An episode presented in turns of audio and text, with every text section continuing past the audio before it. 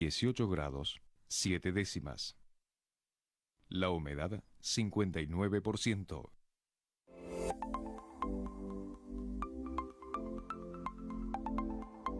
Hola, soy Arduina, Inteligencia Artificial. Recibo tus comentarios y preguntas por WhatsApp a los teléfonos 444-265-0043 y el 444-265-5964. Fuera de México, agrega más 52. Te saluda Arduina.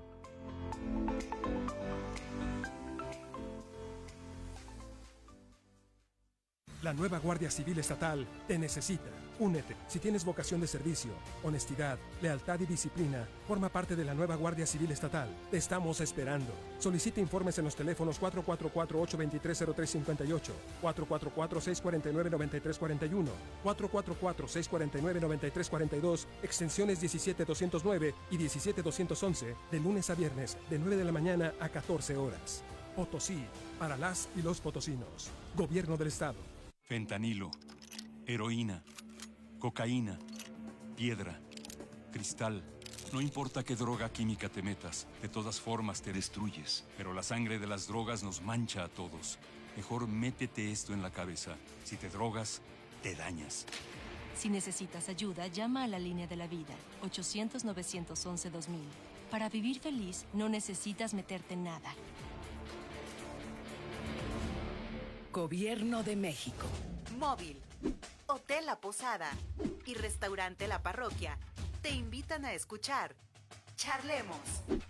Acompaña a Alejandro Figaredo martes y jueves a las 11 de la mañana y sábados 12 del día por Magnética FM. Las ideas, conceptos, criterios y comentarios expresados a continuación son responsabilidad única y exclusiva de los productores, conductores y participantes del programa. No representan el criterio o ideología de institución o tercera persona de la Fundación Nikola Tesla AC o de esta radiodifusora XHAWD 101.3 Magnética FM. Médico MX, un espacio hecho por los mejores expertos de salud de San Luis Potosí y México. El top de la medicina de los grandes especialistas con los que sin duda tu salud está en las mejores manos. Comenzamos.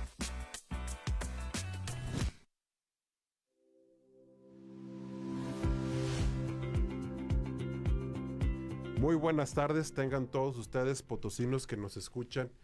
Un programa más de Top Médico MX.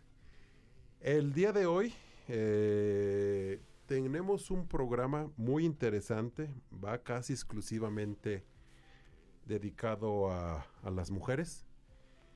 Y vamos a hablar un poquito de, una enfermedad que afecta gravemente a la población. Y vamos a empezar a hablar del cáncer de mama. Por ahí, como en todos los otros programas, les, tengo unos facts de, del cáncer de mama. Pero antes de, de, pasarme a eso, quiero darle la bienvenida a mis dos compañeros de cabina, eh, Fernanda Misoso, la nutrióloga Fernanda Misoso. Hola, Fer, Hola Leo, ¿cómo estás? Ricardo, qué gusto verlos. Y ¿No? Ricardo Allende, cardiólogo. ¿Cómo estás, Ricardo? Hola Leo, ¿cómo estás? ¿Qué tal tu semana? ¿Todo bien? con ustedes, todo bien. Hola Fer, ¿cómo están? Hola Ricardo. Muy contento de estar con nuestros invitados. Tenemos cosas muy, muy importantes, muy interesantes para charlar el día de hoy. Bueno, pues antes de presentarlo, les voy a dar unos dos, tres facts de lo que viene siendo eh, eh, datos, eh, no para alarmarlos, pero para hacer conciencia de la importancia de esta enfermedad, que es el cáncer de mama. Alrededor de 10 millones de personas mueren al año por cáncer de mama en el mundo. Eh, últimamente nos alarmamos de las cifras del COVID, pero el cáncer de mama mata igual o peor. Es la segunda causa de muerte en mujeres. En general el cáncer es la segunda causa de muerte y en, en las mujeres es una de las principales causas de muerte. El 70% de las mujeres con cáncer de mama viven en países de bajo o medio nivel socioeconómico y yo creo que lo más probable es por la educación y por la falta de prevención. Eh, entonces, entrando en tema, les quiero presentar a los dos invitados que tenemos el día de hoy. Tenemos obviamente el experto en cáncer de mama, que es el ginecólogo, y le quiero dar la bienvenida al doctor Mario Delgadillo, ginecólogo de San Luis Potosí. Eh, buenas tardes. Buenas tardes, muchas gracias por la invitación. Gracias a todos por, por la invitación y buenas tardes, doctores. Bienvenido Mario, un gusto tenerte aquí con nosotros. Muchas gracias. Y nuestro segundo invitado eh, es eh, cirujano plástico y reconstructivo, ya con muchos años de trayectoria, también igual que el doctor Delgadillo, y eh, no necesita ninguna, ninguna introducción, se presenta él mismo, el doctor Cristóbal Herrera. Buenas tardes, Cristóbal. ¿Cómo están? Leo, buenas tardes, Fer, Ricardo, Mario. Gracias por invitarme. Yo creo que va a estar muy interesante este panel. Muchas gracias. Creo que sí. Este, entonces, bueno, vamos, vamos a hablar un poquito primero acerca del cáncer de mama. Eh, y, y, es, y es, es común que el cáncer de mama, obviamente, sea es una enfermedad que, que, lo, que lo abordan diferentes disciplinas. Es una enfermedad que se debe abordar multidisciplinariamente. Eh, y uno de los principales médicos involucrados, pues obviamente es el ginecólogo. El cirujano plástico también juega un rol importante en la reconstrucción cuando llega a haber procedimientos quirúrgicos, eh, no nada más con un, con un fin estético, sino también, también con un fin de hacer sentir mejor al paciente psicológicamente, que después quedan con, con, con las secuelas de quimioterapia, cirugía y radioterapia, y la autoestima es extremadamente importante levantarla. Entonces, platícanos un poco, doctor Mario eh, Delgadillo, acerca de qué tan frecuente es, qué, qué cuántos tipos hay de, cáncer. Eh, aquí el propósito de esta hora es educar al público acerca del cáncer de mama. ¿Es prevenible, etcétera? Muchas gracias. Mira, eh, yo creo que lo primero que hay que hacer es enseñar a la gente a la prevención porque afortunadamente es un tipo de cáncer que se, puede detectar a tiempo y cuando se detecta a tiempo, pues podemos ofrecerles tratamientos eh, en los cuales la sobrevida pues va a ser eh, muy alta. Eh, lo principal es enseñar a nuestros pacientes pues a la autoexploración mamaria y de esa manera ellas pueden identificar desde un principio alguna nodulación, alguna bolita que se puedan encontrar en, en la glándula mamaria desde la observación frente a un espejo. Se recomienda que se haga principalmente una semana después de la menstruación, que es cuando está en mejores condiciones la glándula mamaria para revisarse, ya que no hay gran estímulo hormonal y por lo tanto pues no hay congestión, si no están eh, muy vascularizadas y muy, con mucho estímulo hormonal. Y entonces, eh, frente a un espejo, primero hay que observar eh, con las manos en la cintura, los hacia arriba, ver si no hay alguna desviación del pezón, algún hundimiento, algún cambio que puedan observar que no hayan notado anteriormente. ¿A partir de qué edad las mujeres, las niñas, eh, desde la adolescencia, hasta qué edad?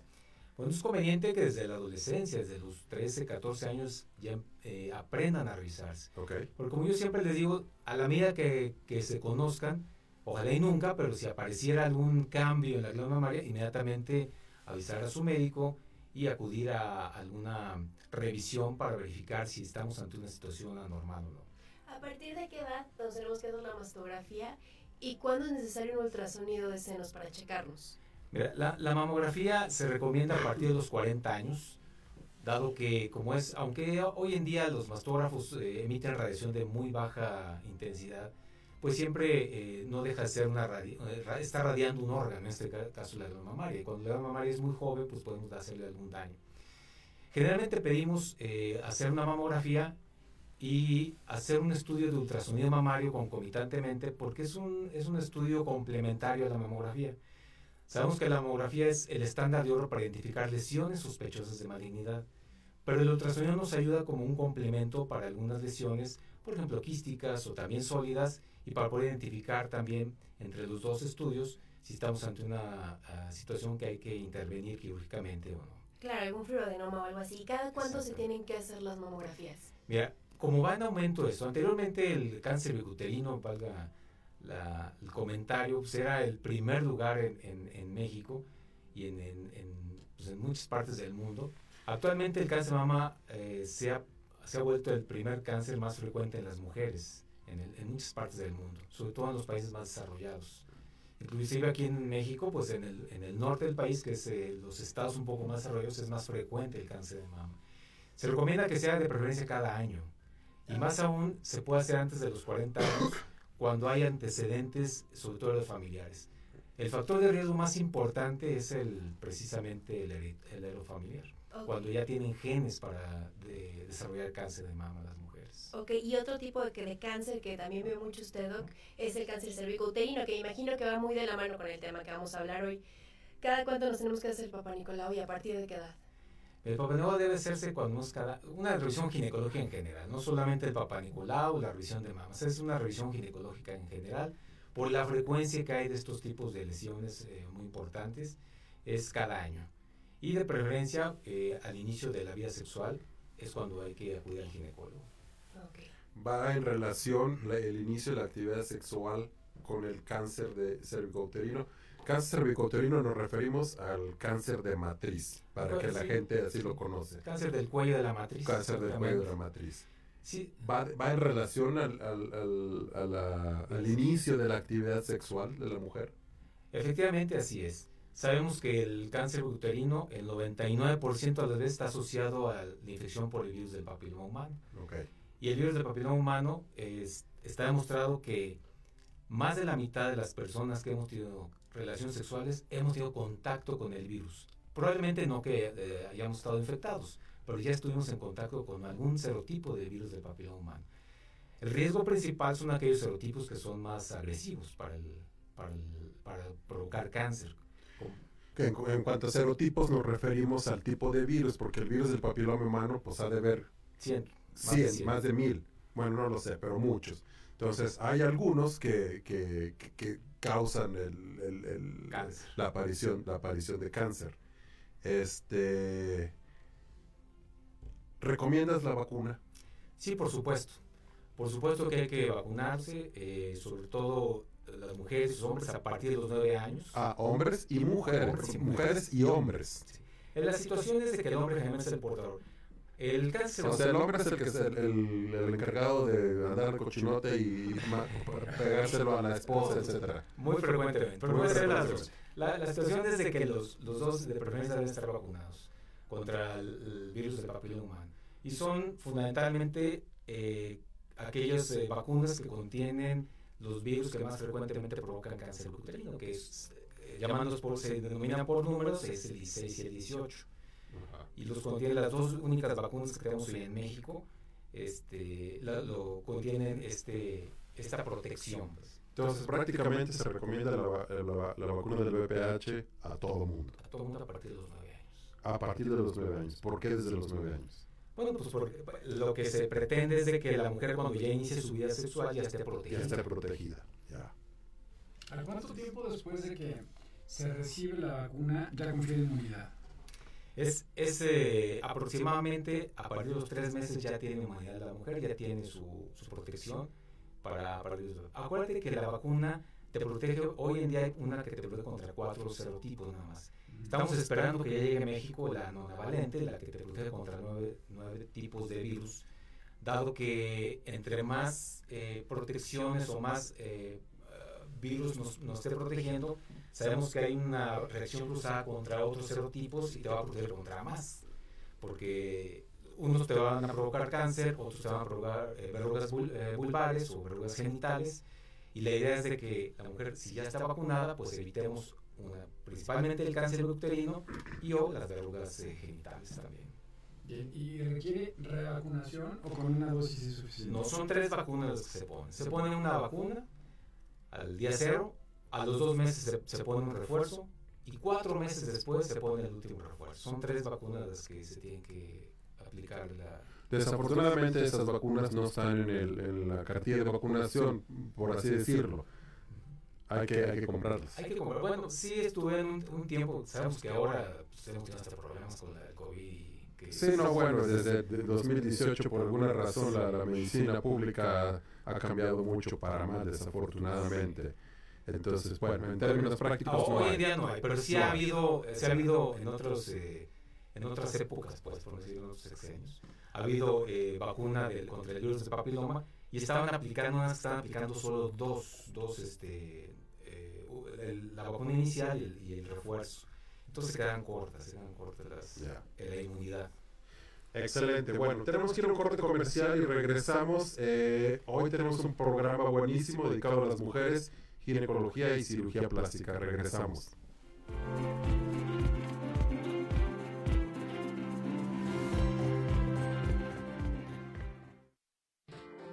Quédate con nosotros en Top Médico MX, los mejores especialistas para el cuidado de tu salud.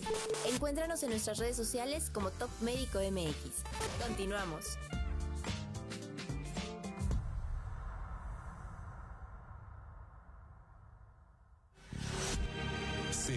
Sin límites. Magnética FM. Sonido esféreo. Magnética FM 101.3. Señal sin límites.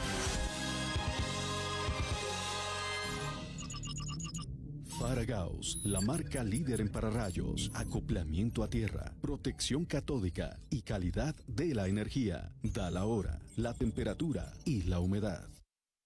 Es la hora 19, 17 minutos. La temperatura 19 grados, 7 décimas. La humedad 62%. This is Magnetica FM 101.3 Artificial Intelligence. Entérate de lo más sobresaliente de la política internacional, el cambio climático, el impacto de la migración, los fenómenos naturales y los principales aspectos económicos de nuestra región y su relación con el resto del mundo a través de Buenos Días, América. Escúchanos de lunes a sábado a las 9 de la mañana en Magnética FM soy Yoconda Tapia, con el respaldo de La Voz de América.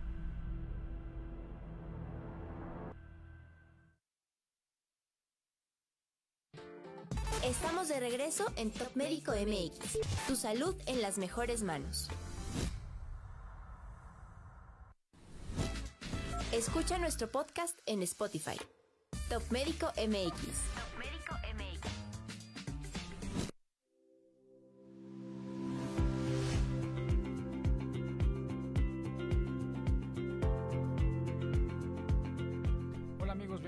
Una vez más a Top Médico eh, México, donde están los mejores médicos de San Luis y de México. Y regresamos con un tema súper interesante, enfocado específicamente a la mujer, donde tenemos dos grandes personalidades que nos acompañan. Y antes de comenzar el siguiente bloque, quisiera preguntarles, Leo Fer, ¿qué tienen en común un ginecólogo muy bueno y un cirujano plástico muy, muy bueno? Híjole, muchísimas cosas, digo, van súper de la mano. Después de una cirugía, bueno, de una mastectomía, creo que es súper fundamental el cirujano plástico. Eh, Leo. Eh, no lo sé, pero pues. Eh. Bueno, ambos están en top médico. okay. Bien, este, vamos a comenzar este bloque enfocados específicamente en cirugía plástica. ¿Por qué un cirujano plástico si estamos enfocados en esto de cáncer de mama y, cáncer cervicuterino? Eh, ¿Cuál es tu labor principal en estos casos? Bueno, mira Ricardo, yo creo que desde luego estaremos de acuerdo que la la, la imagen eh, de una mujer está directamente ligado a las mamas, porque es lo que más se ve. Entonces, cuando una mujer se somete a un procedimiento destructivo, por llamarlo de alguna manera, que es necesario, porque tuvo un cáncer que hay que quitar lo que sea necesario quitar, pues generalmente quedan o quedaban eh, mutilaciones. Y voy a, me gustaría parafrasear ahorita a un maestro que tuvimos que decía de los antiguos, a las señoras que tuvieron una mastectomía después de un cáncer mamario y que quedaron mutiladas, no hay que reconstruirlas inmediatamente, hay que darles un tiempo para que se vean lo feo que quedaron y todo lo que le hagas después te lo agradezcan.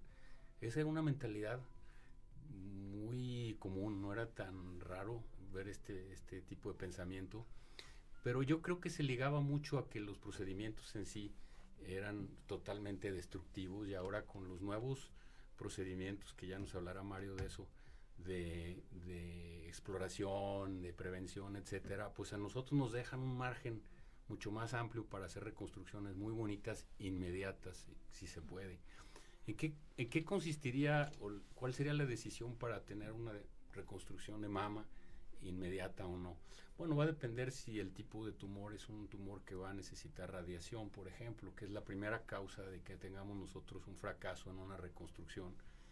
Y por ejemplo, se me ocurre una paciente que le hicieron una cuadrantectomía, es decir, que le quitaron nada más la parte de que estaba eh, padeciendo el tumor y no le tuvieron que quitar toda la glándula porque sus ganglios, etcétera, ya lo dirá Mario, no sé si necesitaba hacer algo demasiado eh, agresivo, pues igual podemos poner en el mismo procedimiento colocar un expansor de mama que no son más que unas bolsitas que se colocan en el espacio que quedó vacío después de quitar el tumor y se pueden ir rellenando mediante inyecciones mensuales o cada quien depende del tipo de piel hasta que tengamos una piel suficiente para que nos permita una reconstrucción.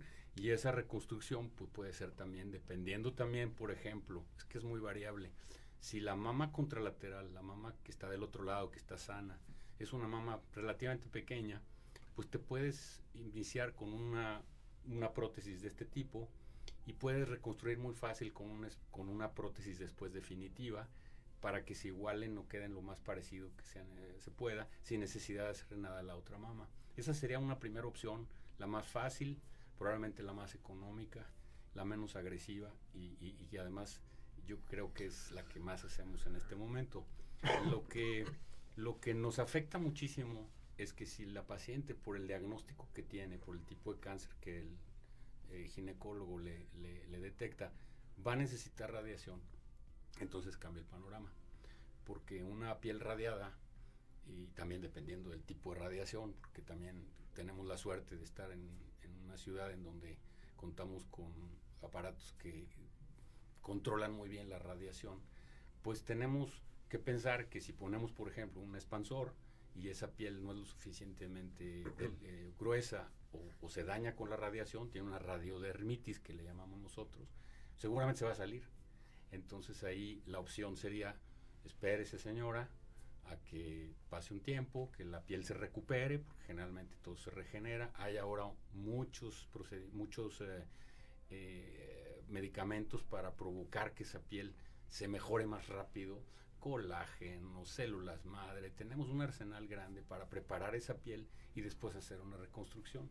Esa sería la básica. No sé si, si, les gustaría que siga un poquito más lejos, pero bueno, ya de ahí, partiendo de ahí, hablamos de los colgajos. Los colgajos no es otra cosa más que movilizar tejidos de una parte del cuerpo a otro que estén ya sea pediculados, es decir, sin desprenderlos totalmente, o por medio de microcirugía. Lo más eh, en boga, lo más bonito y lo más exitoso actualmente son los colgajos o los injertos, son casi injertos, mediante microcirugía. Entonces tú puedes traer partes del abdomen, partes de la cadera, inclusive glúteos, donde tengas una buena arteria, injertarlos o colocarlos en la parte que se perdió de la mama y entonces ya tienes una mama, digamos, entre comillas natural, porque después hay que hacer modelaciones, reinyectar grasa, probablemente reconstruir el pezón, que también nos ha ayudado, por ejemplo, los tatuajes para ya no tener que hacer otro procedimiento ya agresivo se manda a tatuar, se reconstruye lo que es el mamelón únicamente mediante injertitos. Hay much, es una gama muy amplia, no los quisiera perder en técnicas, ¿no? Pero en general yo creo que estamos muy conectados o debemos estar con, conectados los ginecólogos, sobre todo expertos en mama y los reconstructivos para hacerlo inmediato eh, para una vez que se detecte el cáncer, tener un plan de tratamiento de, de principio a fin. Ya ir a, hacer algo eh, bien estudiado, no a, la mera hora improvisada. Sí, claro. siempre, siempre lo mejor es un, un, abordaje multidisciplinario que, que, desde un principio se planee todo, no que el pobre paciente ya con sin una mama anda buscando ver cómo, cómo se la... Este, Mario, una vez que una mujer se le ha detectado un cáncer, ¿qué sigue? Bueno, lo que sigue es eh, estadificarlo. Ok, ¿qué significa? Significa, eh, por ejemplo, hacer, eh, se hace la biopsia, se identifica dónde está el, el- qué tipo de cáncer es. Ok. Y luego eh, ver qué tan, qué tan avanzado está ese cáncer. Ok. Y luego ya se le propone el tratamiento. Ok. Y Que en- en su mayoría me imagino que siempre hay algún tipo de cirugía generalmente es, es, es quirúrgico el, el tratamiento. inicial. Eh, como platicamos inicialmente, la, la la gran ventaja sería es detectarlo muy a tiempo, precisamente para que no sea un, un- un estadio muy avanzado del, del cáncer, donde hay- habría que hacer una, una eh, cirugía muy radical. Y luego entonces, bueno, se ofrece la, la cirugía, pero ya siempre de la mano, pues como te mencionabas, con un equipo multidisciplinario, inclusive hasta el, el psicólogo, el, Claro. eh, el cirujano plástico, con la finalidad de ofrecerle el mejor tratamiento a la mujer. Una de las preguntas que me acaban de llegar aquí de nuestro público es, una vez que se detecta cáncer de una mama, ¿hay que quitar la otra? No. No. No, ok, sería- entonces eso es un mito. Es un mito. Hay gente que lo hace, eh, hubo un artista, ¿no? Como quien, eh, que- Angelina Jolie, esa era mi siguiente pregunta. Sí. Eh, hay un gen que se eh, involucra o que se relaciona con un tipo de cáncer de mama muy agresivo. Platícanos de ese gen. ¿Cómo se llama ese gen? Es el BRCA. Es el BRCA. uno y dos. ¿Se recomienda pacientes que se les detecta ese gen quitarse las glándulas mamarias? No, no es una, no es una indicación médica, no es. No es, No una es una preferencia que puede tener la persona a, a solicitarlo, pero no es una indicación. Entonces, Angelina Jolie, ¿por qué crees que lo hizo? Pues por temor. Ok. Temor. En mi familia hay cáncer. Bueno, a mí me ha tocado ver este, familias donde la madre, las hijas o las primas han tenido cáncer de mama y pues siempre están temerosas de eso. ¿ah? Pero no me ha tocado todavía eh, que tengan que hacerse una mastectomía bilateral por porque tienen el, el- o la probabilidad de que tengan el gen BRCA. Ah, muy bien. Bien, Es- en- Sí, sí, en, eh, en este caso, eh, y la, la conexión entre ginecólogo y cirujano plástico va directamente relacionada también, supongo, a, la eh, qué tan fácil o qué tan temprano se detecta el cáncer, supongo, ¿no? Eh, entonces, en este caso, ¿recomendarían ustedes eh, que, en el momento que se detecta, que vayan, que van con Mario y hoy, ¿sabes qué? Pues te detecté cáncer, ahora vete con Cristóbal para planear, o cómo le hacen, cuál es la estrategia que ustedes tienen? Bueno, pues primero lo que es, es ofrecerle el tratamiento. Acuérdate que esto es, eh, cuando dice a la persona tienes cáncer, pues se les cae el mundo encima. Ya ahorita, eh, en ese momento no están pensando todavía en una reconstrucción. Es un proceso el que, el que van a llevar, en donde haz- eh, si es quirúrgico, pues hay que hacer la, la- generalmente es una cuadrantectomía. Ya no se hacen esas mastectomías de Halsen muy, muy radicales, donde había que, que hacer una gran resección de, del área. Y ahora, pues generalmente se hace una, a lo mejor una cuadrantectomía con vaciamiento axilar y mandar al a la paciente a, a, pues al, al- al psicólogo y luego entonces ya ofrecerle una reconstrucción manual. Siempre y cuando pues no esté en tratamiento, por ejemplo, si está muy avanzado el cáncer, como platicaba Cristóbal, que no haya estado o no esté en tratamiento con radioterapia, porque, o que todavía esté con quimioterapia, hasta que no termine totalmente el tratamiento es cuando ya tendrá que intervenir este, eh, cirugía plástica. ¿no? Ricardo, ¿alguna otra pregunta? Eh, no, nada más tenía también un, par de comentarios también que nos ha hecho algo de, la gente. Eh, no solamente se sabe que es el único este, factor que, los une a ambos, sino por ejemplo también en personas posparto o que están a punto de parir. Eh, eso lo podemos discutir si quieren en el siguiente corte, pero sí es muy sonado, por ejemplo, los casos de la realeza ahí de España, de Inglaterra, etcétera. Eh, a lo mejor puede nuestro auditorio estar un poquito interesado en esto. Y, y, pues bueno, yo creo que, este, no sé si tú Sí. quieres comentar algo más. Y ya en el último bloque, pues, aprovechando aquí al cirujano plástico, preguntar de, de cirugía estética, a ver qué tal de abdominoplastías y liposucciones y todo. Aquí aprovechando. Excelente. Bueno, vamos a un corte comercial y regresamos hablando con el doctor Mario Delgadillo y Cristóbal Herrera. Para hombres y mujeres.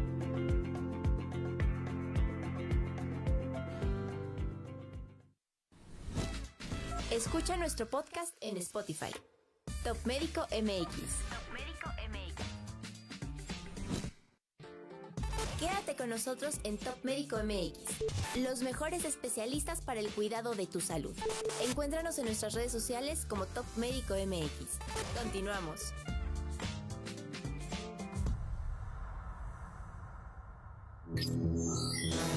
Magnética FM en la ciudad de San Luis Potosí, capital, México. Transmite Magnética FM XHAWD 101.3 MHz, 5000 watts de potencia, con estudios y planta transmisora en Loma Blanca 198 Colonia Loma Dorada, código postal 78215.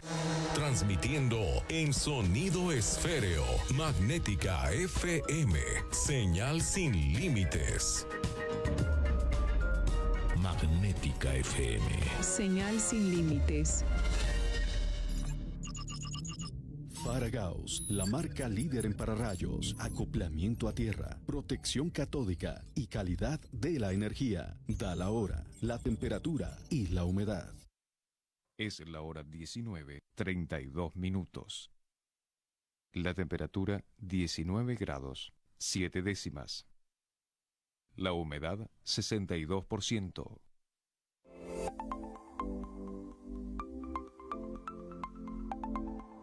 Hola, soy Arduina, Inteligencia Artificial. Recibo tus comentarios y preguntas por WhatsApp a los teléfonos 444-265-0043 y el 444-265-5964. Fuera de México, agrega más 52. Te saluda Arduina.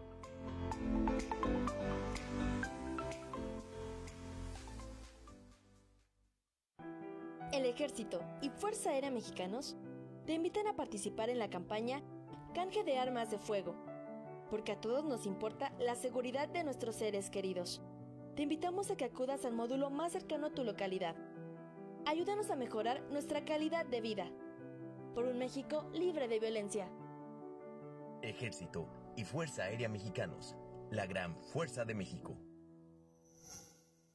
Gobierno de México. Soy Paola Reola. Y te invito a que me escuches todos los lunes a las 6 de la tarde por Magnética FM, en mi programa El Movimiento con Paola. Un espacio para visibilizar las voces de todas las mujeres.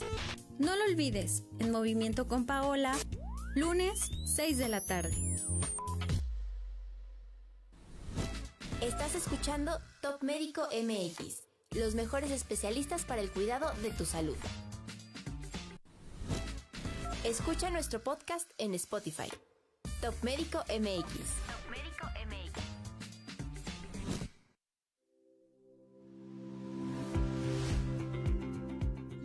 Antes de continuar, tenemos muchas preguntas de la audiencia. Antes de continuar, quiero eh, que me digan sus datos, nombre- eh, dirección, números telefónicos, redes sociales, cómo la gente se puede contactar con ustedes. Doctor Mario Delgadillo, ¿dónde estás? Eh, redes sociales, etcétera. Platícanos.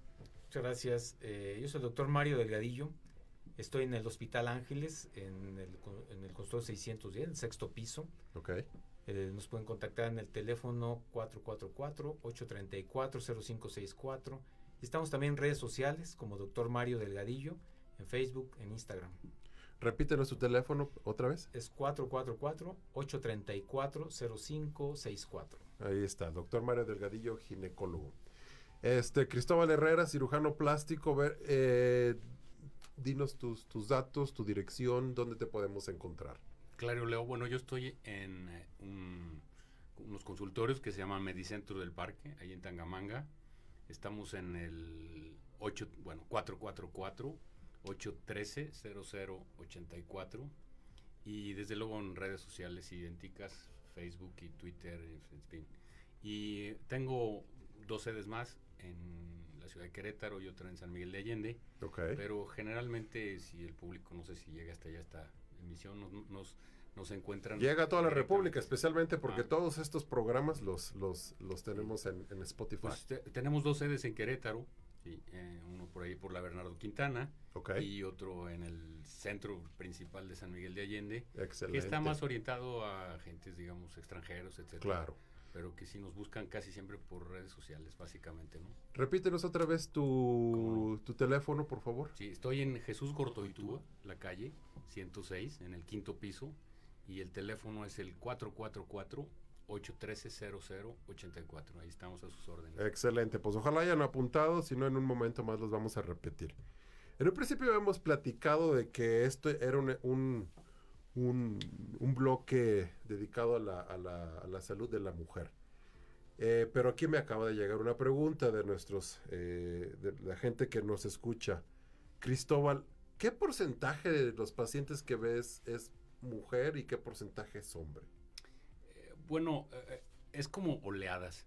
Es decir, hay, hay factores sociales que es muy curioso. Aquí en San Luis, por ejemplo, en los años 90 hubo un grupo de transexuales que se mudaron a la ciudad por alguna razón y que venían muy maltratados o muy mal operados de otras localidades sin ningún escrúpulo, ¿no? Porque todos sabíamos desde entonces que inyectar productos como el silicón inyectado, no me refiero a los implantes que se usan, que son segurísimos.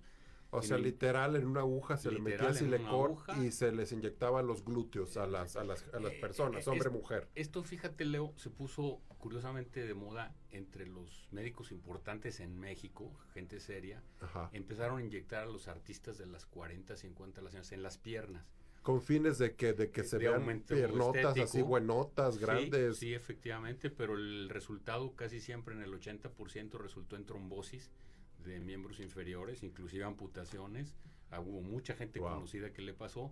Pero bueno, otra gente sin escrúpulos lo retomó y Ahora, eh, nomás para aclarar, esto es inyección de silicón líquido, dentro del músculo o de la grasa. De cualquier Completamente diferente al implante de silicón. Completamente diferente. Es decir, pues para que la gente que nos escuche no se asuste, el implante de silicón es un es, es, es un implante. seguro, claro. se ha eh, vamos, se ha perfeccionado al grado de que prácticamente tiene cero complicaciones relacionadas hablando de tumoraciones. Ahorita me gustaría también, si quieres, un apéndice chiquitito, porque hay algo que, que, que esté interesante hablar. Pero bueno, contestando tu pregunta, un 15, 20% de los pacientes actualmente son hombres. Eso también se influye en que salga algún artista que diciendo una persona de, conocida, exitosa, me quiero parecer acá. y eh. entonces se vienen una oleadita de gentes que le pierden el miedo, ¿no? Porque sigue ese tabú entre los hombres un poco de que cómo me voy a hacer algo, pues esto es más bien para las mujeres, ¿no? Yo ¿Y, creo que, ¿Y qué procedimientos son los que, que te piden los hombres? Bueno, básicamente es la cara. Cara. Párpados, ahora sí son operaciones muy sencillas, el mini lifting, que son cirugías sencillitas, que no te dejan un aspecto de operado, y que te ves natural, que los amigos no te chotean cuando llegas al golf al día siguiente, porque no, ah, se Mira qué interesante. ¿Cuál era tu teléfono otra vez?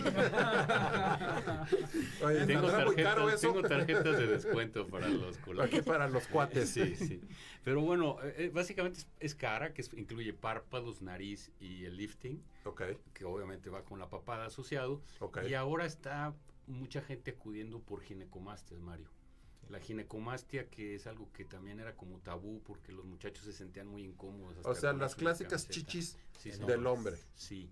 Y es algo igual, sencillísimo de quitar, que ahora la gente o los muchachos se los, me lo están pidiendo ya desde muy jóvenes. Entonces vienen como modas, ¿no? Pero digamos que lo más interesante son, quirúrgicamente son esas áreas y desde luego los tratamientos ya auxiliares, que es la colocación de toxina botulínica, conocida como Botox, y desde luego los rellenos faciales, ¿no? Que quitan arruguitas y surquitos, etcétera. Yo creo que tenemos todo el derecho de vernos bien también, ¿no? Entonces, claro, claro, claro. Se ha perdido ese tabú y bueno, regresando a lo que te decía de esa olita de pacientes que vinieron este, a tratarse o ya maltratados a curarse aquí, trajo mucha gente de, de, otros estados, me tocó me mandar a ortopedistas, en fin, hacerlo multidisciplinario otra vez. Todo por consecuencia de una consecuencia. inyección. increíble en esa época, Leo. Hablando de, perdón que te interrumpa, este es un comercial nada más. Yo hablo mucho. Todos los procedimientos plásticos y reconstructivos, por favor, realícense con cirujanos plásticos certificados. No se dejen tocar por médicos estéticos que se dicen hacer eh, cirugías estéticas. Es completamente diferente su cirujano tiene que ser un cirujano plástico certificado. Nos pueden encontrar muy fácilmente en la página del Consejo Mexicano de Cirugía Plástica y en la Asociación Mexicana de Cirugía Plástica, ahí se meten a internet y ahí estamos. Los que estamos somos y los que no, no son. Exacto. Perdón, tío, ¿qué me ibas a platicar? No, no, te decía que en esa época, bueno, nos tocó algo que, cómo ha evolucionado, les quería contar como anecdótico, ¿no? Eh, a mí me costaba mucho trabajo entonces algunas clínicas, sobre todo que eran de gentes privadas que pertenecían, pertenecían a gente particulares en San Luis, y meter a pacientes a tratar a esas clínicas porque había el tabú de que cómo vas a meter a ese personaje. Fíjate lo que ha cambiado, ¿no? Sí, sí, sí. Que viene como que en desprestigio de mi clínica, ¿no? Cuando son personas totalmente, ya lo sabemos ahora, gracias a Dios, normales y que venían a tratarse un problema que les podía costar la vida, ¿no? Porque no solamente era un problema estético, sino no, no, trombosis, embolias, cosas muy desagradables, infecciones, gentes que yo supe que murieron porque pues tenían miedo de ir con el que les iba a decir que para qué se lo hicieron, acudían otra vez con los pseudo especialistas y era una, una cosa que iba, una cosa tras otra, era, desencadenaban una fatalidad. ¿no? Entonces, sí tiene que ser, por favor, un cirujano certificado. No nos hace mejores, Leo. Yo creo que nos hace nada más eh, eh capaces de estar al día, porque si tú hoy, Leonardo, Ricardo, Mario, quieren entrar a un congreso de cirugía plástica, pues no van a poder porque no son cirujanos plásticos, por más buenos profesionistas que sean en sus áreas. Me pasaría lo mismo si yo quiero entrar a uno de sus consejos. Claro, claro. Y eso hace que los tópicos actuales, que viene gente de todo el mundo, México tenemos una escuela de cirugía plástica brutal, importantísima en todo el mundo. Los mejores tres cirujanos plásticos del siglo pasado del mundo estuvieron en México, el doctor Guerrero Santos, el doctor Ortiz Monasterio, en fin, eh, González Ulloa. Eh, entonces, lo que nos hace es estar bien informados y saber de primera mano lo que podemos ofrecerle al paciente que ya estuvo probado por gentes capaces y no estás experimentando como que un laboratorio te trajo un liquidito nuevo y pónselo y a ver qué pasa, ¿no? yo creo que eso le da más tranquilidad al paciente este que, que finalmente, bueno, todos nos podemos equivocar y tener problemas, pero creo que los si tenemos un problema, cuando nos tenemos un apoyo de, poderlo resolver más fácilmente que alguien que ni siquiera sabe qué puso. ¿no? Exactamente. Yo creo que sí, eso es extremadamente importante. Cada quien en su área, pero sí que estén certificados. Eh, Ricardo. está, está, muy claro, la verdad es que es súper interesante esto, es, es, un punto que tenemos que tener en consideración. Y, bueno, también quisiera andar un poquito en lo que habíamos comentado en un corte previo de, los procedimientos que no son relacionados a mama, eh, por ejemplo, posparto, etcétera. Ah, exactamente, qué bueno que lo mencionas. Me acaba de llegar un mensaje diciéndome, eh, cuando la paciente se decide quitar la matriz, procedimiento que se llama histerectomía, por cualquiera que sea la razón, eh, ¿se puede hacer algún procedimiento plástico en el mismo momento, evento? No, no lo sé. Por ahí preguntan. Nosotros no lo recomendamos en el momento, porque los tejidos tienen una, dan de sí, para que lo entienda así la gente, hay una distensión de la pared abdominal, de, los, de, todos los tejidos, en la piel, las grasas, la se abre un poquito los músculos, eh, del rectus del abdomen. Entonces yo creo que esperar, nosotros recomendamos que sea cuando menos unos tres meses para que poder eh, enviársela al cirujano plástico para que entonces le, la valore ya como quedó, como después del, del, evento obstétrico. Entonces, no recomiendas, vamos aprovechando la anestesia, vamos aprovechando el internamiento, un descuentito y el Tommy Talk de pasada. De, no, en, embarazo no. Ok. Uh, Leonardo, si me permites, rapidísimo. Sí, sí, sí, Cristóbal. nosotros tenemos eh, un seguimiento de complicaciones de cirugía plástica de todo tipo. Pero la que más complicaciones da, eh, que puede potencialmente dar más problemas serios, es justamente la abdominoplastía o lipectomía. No hablar de reinyección de grasa, que es 17% de complicaciones en glúteos, pero bueno, para no perdernos. Entonces, hay, hay estudios muy importantes, sobre todo en Colombia, de anestesiólogos que dedican exclusivamente a detectar qué tipo de procedimientos pueden complicar o la histerectomía o la abdominoplastía, porque ahí dependería decir, tú tuviste la culpa. Sí, tú la, culpa, la, piedrita, la piedrita y tú fuiste. efectivamente estoy de acuerdo con Mario. Es decir, eh, una, hay, cinco, hay 20 puntos que hay que tener en consideración, son muchos, pero lo más importante es antes de una lipectomía o una abdominoplastía son obviamente cigarro, eh, antecedentes de émboles pulmonares, etcétera. Y una que da dos puntos y cinco ya son suficientes para reprogramar una abdominoplastia, es justamente tener procedimientos eh, intraabdominales asociados a una abdominoplastia. Estamos hablando sobre todo que se trata de una histerectomía, un procedimiento más serio que, por ejemplo, hacer al mismo tiempo una, eh, una ligadura de trompas, para poner lo que la gente nos entienda, ¿no? Entonces, hay procedimientos pequeñitos intraabdominales que se podía, entre comillas, aprovechar, pero yo soy de la idea, como Mario, de que definitivamente no tiene caso complicar algo que, que es serio con algo que se puede eh, hacer después sin ningún problema. Ninguno de los dos nos echamos mosca, para decirlo en español, ¿no? Exactamente. Sí, es muy, es muy común que la gente quiera aprovechar el internamiento, aprovechar la anestesia, entre comillas, para, para hacerse varios procedimientos y en eso yo creo que estamos totalmente de acuerdo. Nos vamos a una pausa, regresamos en un minuto más para el último bloque y cerrar eh, con esta excelente hora.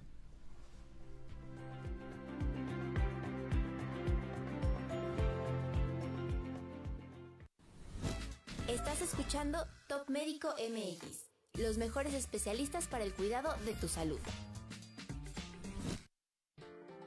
Quédate con nosotros en Top Médico MX, los mejores especialistas para el cuidado de tu salud. Encuéntranos en nuestras redes sociales como Top Médico MX. Continuamos. Señal sin límites. Magnética FM. Sonido esféreo. Magnética FM 101.3. Señal sin límites. Faragaos, la marca líder en pararrayos, acoplamiento a tierra, protección catódica y calidad de la energía. Da la hora, la temperatura y la humedad. Es la hora 19, 47 minutos. La temperatura 17 grados, 7 décimas. La humedad 63%. Magnética FM en tu celular y en el mundo. www.magneticafm.com.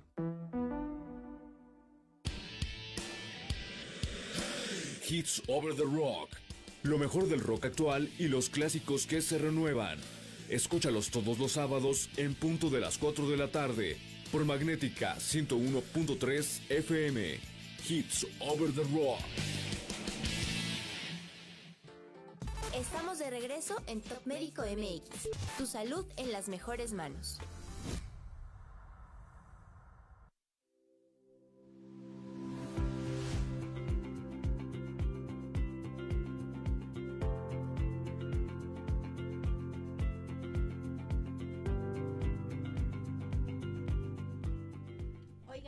Súper contenta porque aquí tenemos a los dos mejores, el cirujano plástico y el, y el ginecólogo, a los mejores de todo México. Seguramente muchas chavas ahorita me tienen muchísima envidia porque voy a poder aprovechar aquí la, la consulta de primera vez para ver si me hago la lipo y a ver si aprovecho la consulta de gine, que por cierto ya me va a tocar. Entonces, estoy súper contenta por eso. Y vamos a tocar temas, Ricardo, Leo, estaban ahorita platicando Te- de... Me acaba de llegar una pregunta. Me dice, eh, los implantes mamarios estéticos silicona, eh, ¿están relacionados con cáncer? De ninguna manera. O sea, es un mito, que si te pones un implante te va a salir cáncer, nada que ver. Pero, eh, pues no es una vacuna. Es decir, si te pones un implante mamario, eh, tienes que seguirte haciendo tus revisiones como siempre te los has hecho. Eh, con los nuevos procedimientos de, de exploración radiológicos, pues es muy, muy fácil que eh, se detecte un tumor y no tiene nada que ver tampoco el diagnóstico que se puede entorpecer por tener un implante si no lo tienes. O sea, no, no hay ningún pretexto, digamos, desde el punto de vista oncológico eh, o Sí, sí, sí. tumoral para no ponerse un implante. Es ¿no? decir, aunque tengas implantes mamarios, debe hacerte su mastografía periódica. Exacto. Otra pregunta que me acaban de decir. eh, ¿Se coloca un implante? Eh, ¿ahí ¿Tiene alguna alteración en la producción de leche o amamantar? No. Tampoco. No tiene nada que ver. Nada que ver. Nada que ver. No, no, eh, eh, hay, hay, hay implantes que van la mayoría los ponemos por delante del músculo, pero aún estando por delante del músculo, la glándula está intacta. En algunos casos, cuando el cirujano, se, su preferencia es ponerlo a través del complejo areola-pezón, por la areola, pues, el pezón. Entonces sí puedes lastimar un poco los conductos galactóforos y tener a lo mejor una mastitis en caso de que tengas una producción de leche durante la lactancia muy grande. Pero eh, es muy raro, la verdad es que en general mm, pueden tener su lactancia, Mario me dirá si tiene el problema, pero generalmente no, no hay ningún problema.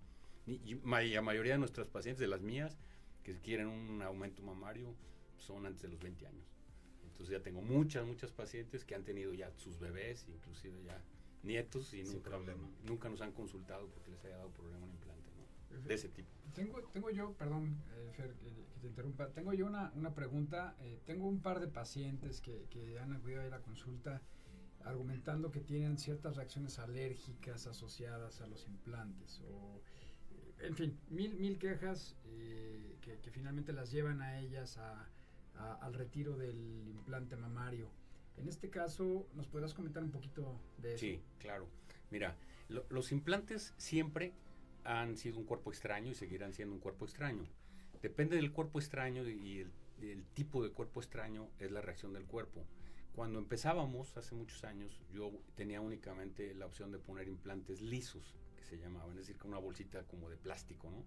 Esos, por ser lisos, causaban una especie de reacción no alérgica, sino una reacción inflamatoria que te podía llevar en muchos casos casi el 60% a tener una mamadura para ponerle el nombre, se llama encapsulamiento mamario, hasta el 60%. Muchísimo. Después salieron muchísimo, muy alto. O sea, podría ser muchos grados, desde luego, un plan grado 1, grado 2, 3 grados, o sea, puede estar poco duritos o durísimos y dar dolor. Pero luego se, se, se, desarrollaron los implantes y salieron los implantes texturizados o macrotexturizados, que no es otra cosa más que están muy arrugaditos como rasposos. A mí me bajó del 60 al 1%. O sea, sí había una razón de hacerlos así. Pero, eh, pues ahora por razones, por un tipo de tumor que se ha detectado en cada 2.5 millones de pacientes operadas relacionadas con los implantes texturizados, otra vez las asociaciones, etcétera, se pusieron de acuerdo en que ya no se use ese tipo de implantes y sean nanotexturizados, que pues para cobrar más, porque realmente es nada más menos raspositos, y eso nos subió un poquitito la tasa de, de encapsulamiento de nuevo, de un 1 se fue a lo mejor a un 5%. Pero no, no hay, un, no hay, una, no hay una reacción alérgica como tal al, implante porque finalmente es un, es, un, es un aparato cerrado, es decir, no tiene contacto el silicón prácticamente nunca. Si es un implante de buena calidad, y aquí quisiera hacer el paréntesis, hay implantes que cuestan 100 dólares y hay implantes que valen 2 mil dólares. Y sí hay diferencia, ¿no? Es como si ustedes van a de viaje con su familia y quieren ponerle unas llantas correntitas al coche, pues va a dar vueltas y sí lo lleva, pero finalmente se puede romper muy fácil. Sí, claro. Pues no puedes jugar con la salud no puedes. de tu esposa y andarles catimando con, con, implantes que te van a dar lata pronto. Otra cosa rapidísima, no hay que cambiarlos nunca, porque está de moda que cada 10 años, que no es cierto. Si un implante es bueno, yo tengo implantes que he retirado de 30 años ya de práctica y salen exactamente igual. Un implante bueno a cómo los pusiste. No es cierto, es un mito. El que, se tenga que, cambiar cada periódicamente. Probablemente revisarlas sí, pero quitarlos no, por favor, porque ahora es muy frecuente y rapidísimo. Yo sé que hablo muchísimo, pero hemos tenido un poco más de incidencia de cápsulas mamarias o de estos endurecimientos a raíz de las vacunas de COVID, pero eso es muy normal porque todos los tejidos, todo el cuerpo reacciona un poquito a, a este tipo de vacunas y entonces no justifica el que una paciente se sienta un poquito duro el seno contra el riesgo de tener un COVID, ¿verdad? Entonces, no, nada más como anécdota, eh, si lo sienten después de una vacuna un poquito inflamados, no pasa nada, es tomar un medicamento y generalmente se pasa. Ok, Doc, yo tengo una pregunta. ¿Las abdominoplastías las recomienda antes de tener hijos o después de tener hijos? No, lo, más indicado es después de tener hijos. Hay pacientes que sí, que muy jóvenes tuvieron una pérdida eh, ponderal, que enflacaron muchísimo. Pues bueno, ya te puedes ir por razones hasta para que se quieran casar y tener hijos, a lo mejor, ¿no? Este, pero no, eh, eh, generalmente es después de que ya tuvieron su, su paridad satisfecha, es decir, que ya están inclusive ligadas, para decirlo, todo el mundo se entienda y entonces hacer el procedimiento. Y ahorita está algo muy de moda, que, que yo tengo pacientes que se lo hacen y que bajan muchísimo de grasa, dicen ellos, que no fue por la dieta, fue por esto. El Cool Sculpting, ¿lo recomienda usted? ¿Tiene No. muchos resultados? La verdad es que, bueno, no me gusta, no gustaría decir lo que no, pero a mí, en mi caso, yo tuve un cool, a mí, para mí no, no vi nada. Me no parece que todo lo que es instrumentación en cirugía plástica es muy limitante, tiene efectos muy secundarios, muy eh, pasajeros, muy rápidos, son inmediatas, ves alguna mejoría, pero realmente es más antiinflamatorio, decir, te, te, te, te- te- te quita un poquito el agua de los, de los tejidos, pero no tiene ningún efecto a, a- a mediano o la- corto la plazo. grasa. La verdad es que yo no le encontré ningún interés. No, pues está maravilloso. Yo tenía una pregunta también. Algo de lo que nuestros radioescuchas muchas veces se preocupan es lo de los seguros. ¿Qué tanto lo cubre y qué tanto no? Si tú entras, Mario, y, y requiere de una cirugía pues en la que vas a extirpar cierto segmento o toda la mama por la razón que sea, eh, en ese caso, eh, ¿qué onda con los seguros? ¿Entra, no te entra? Eh, también, ¿qué, qué- qué Pues se hace los seguros es todo, es todo un tema, ¿eh? Es todo un tema la- las aseguradoras porque las aseguradoras eh, te van a pagar una enfermedad siempre y cuando la cubra, ¿no? Las condiciones generales que, que tenga cada seguro te va a cubrir la enfermedad. Pero no te cubre generalmente las eh, generalmente todo depende de- del tipo de póliza. No te va a cubrir las, la, la, la cuestión estética. Estética. Y ahí es donde crea a veces este el problema, ¿no?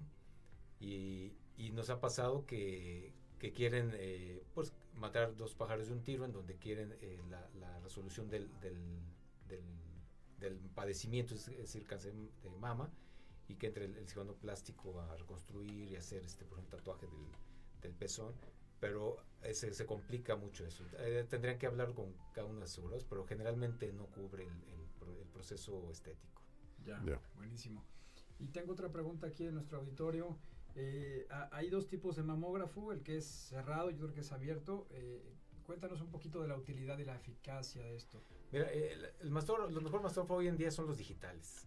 Eh, hay varios centros aquí en San Luis Potosí que tienen mastógrafos digitales y la- el- lo principal es de que sean eh, de baja eh, radiación. Eso es lo que buscamos siempre, que, que no se radie mucho la mama.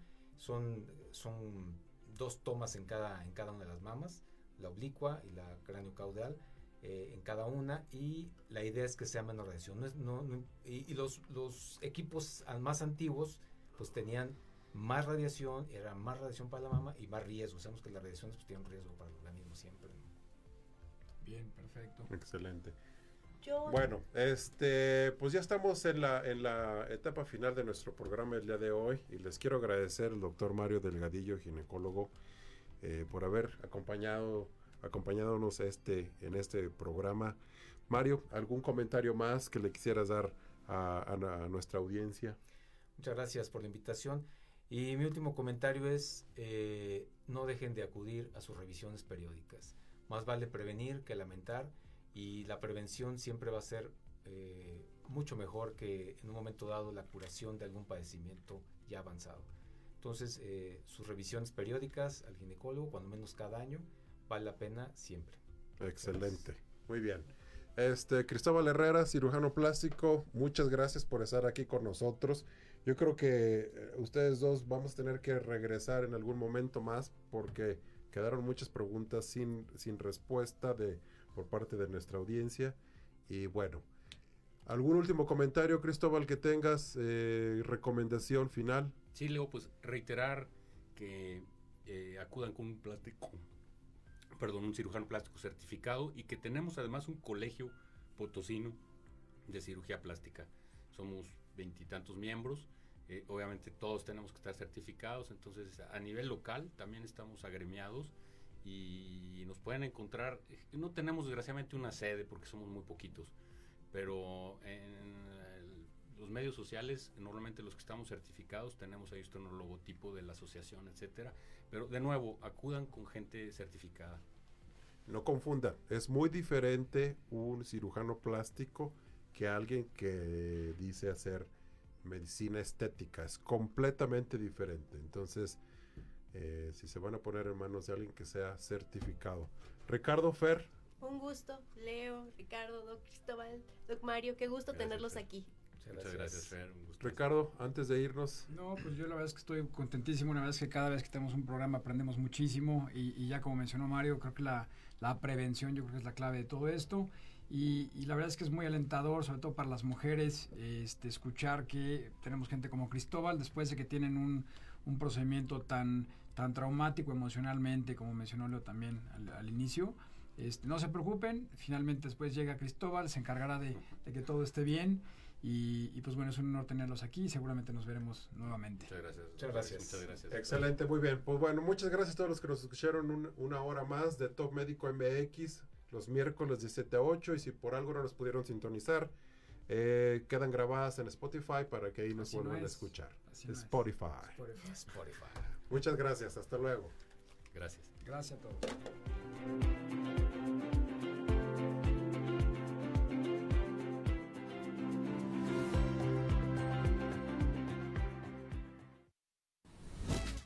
Escucha nuestro podcast en Spotify. Top Médico MX.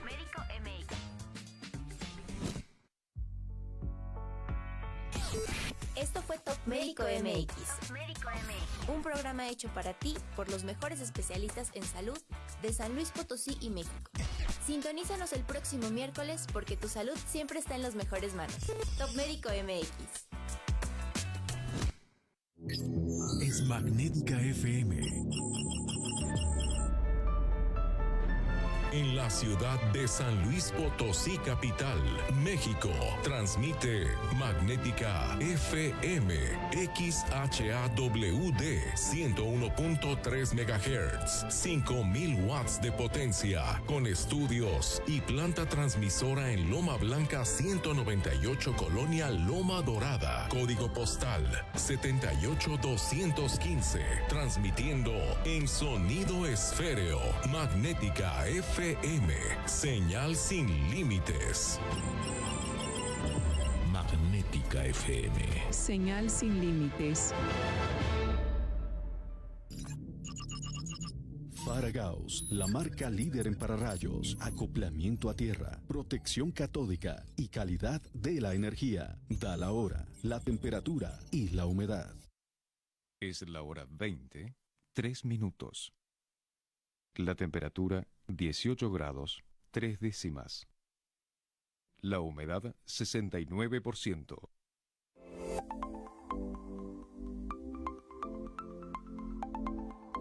Hola, soy Arduina, Inteligencia Artificial. Recibo tus comentarios y preguntas por WhatsApp a los teléfonos 444-265-0043 y el 444-265-5964. Fuera de México, agrega más 52. Te saluda Arduina.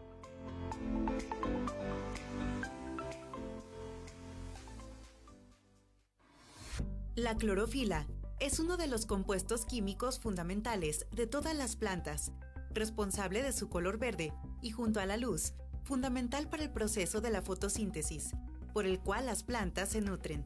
Su consumo en los seres humanos acarrea grandes beneficios para la salud. Es considerada una sustancia milagrosa por la